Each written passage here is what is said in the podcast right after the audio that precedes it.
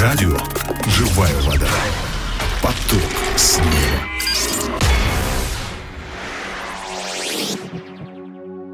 Дорогие друзья, здравствуйте, с вами Агапа Филипп, и я хотел бы вместе с вами сегодня поразмышлять над отрывком из Писания. Это притчи Соломона, 3 глава, 12 стих. Притчи Соломона, 3 глава, 12 стих, и я прочитаю. «Ибо кого любит Господь, того наказывает и благоволит к тому, как отец к сыну своему». Итак, о чем здесь говорится?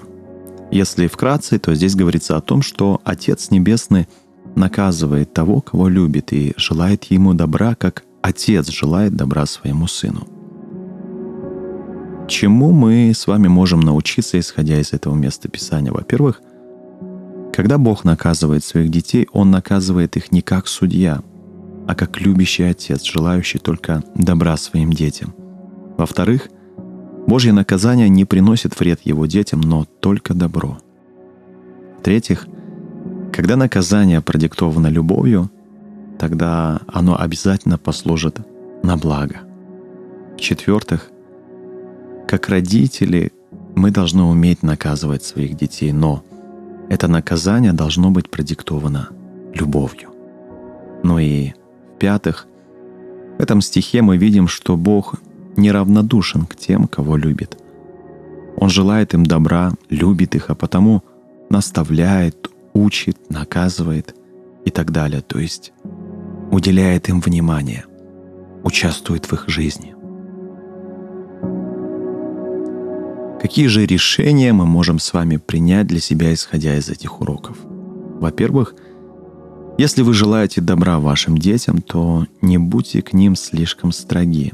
Даже если вы наказываете ребенка за какой-то проступок – Пусть ваше наказание не будет продиктовано злостью, гневом, но только любовью. Во-вторых, если вы любите ваших детей, то продолжайте уделять им должное внимание. Достаточно ли внимания вы уделяете вашим детям?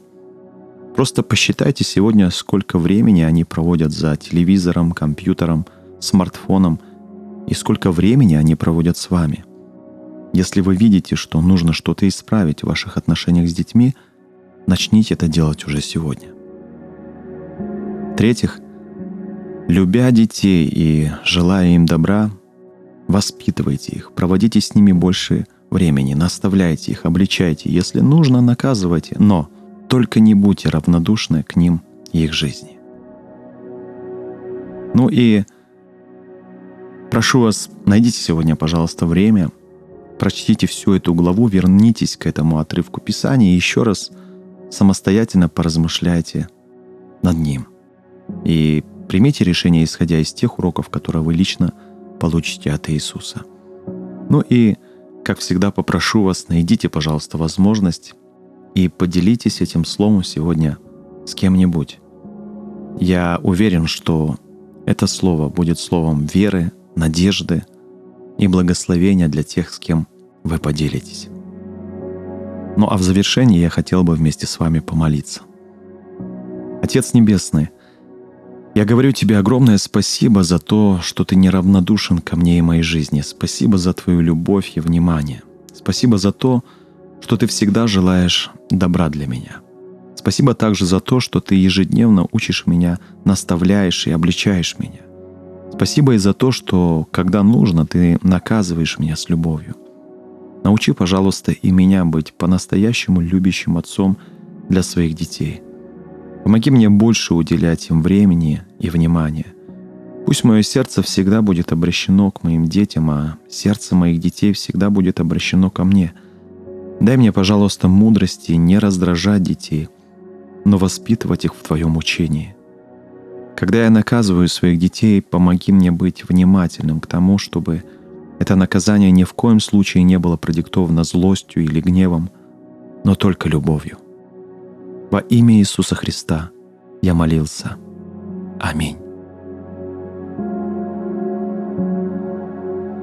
Дорогие друзья, ну а на этом все. Всех люблю, всех благословляю. Пусть Господь хранит вас, ваших близких и родных. До новых встреч. Пока.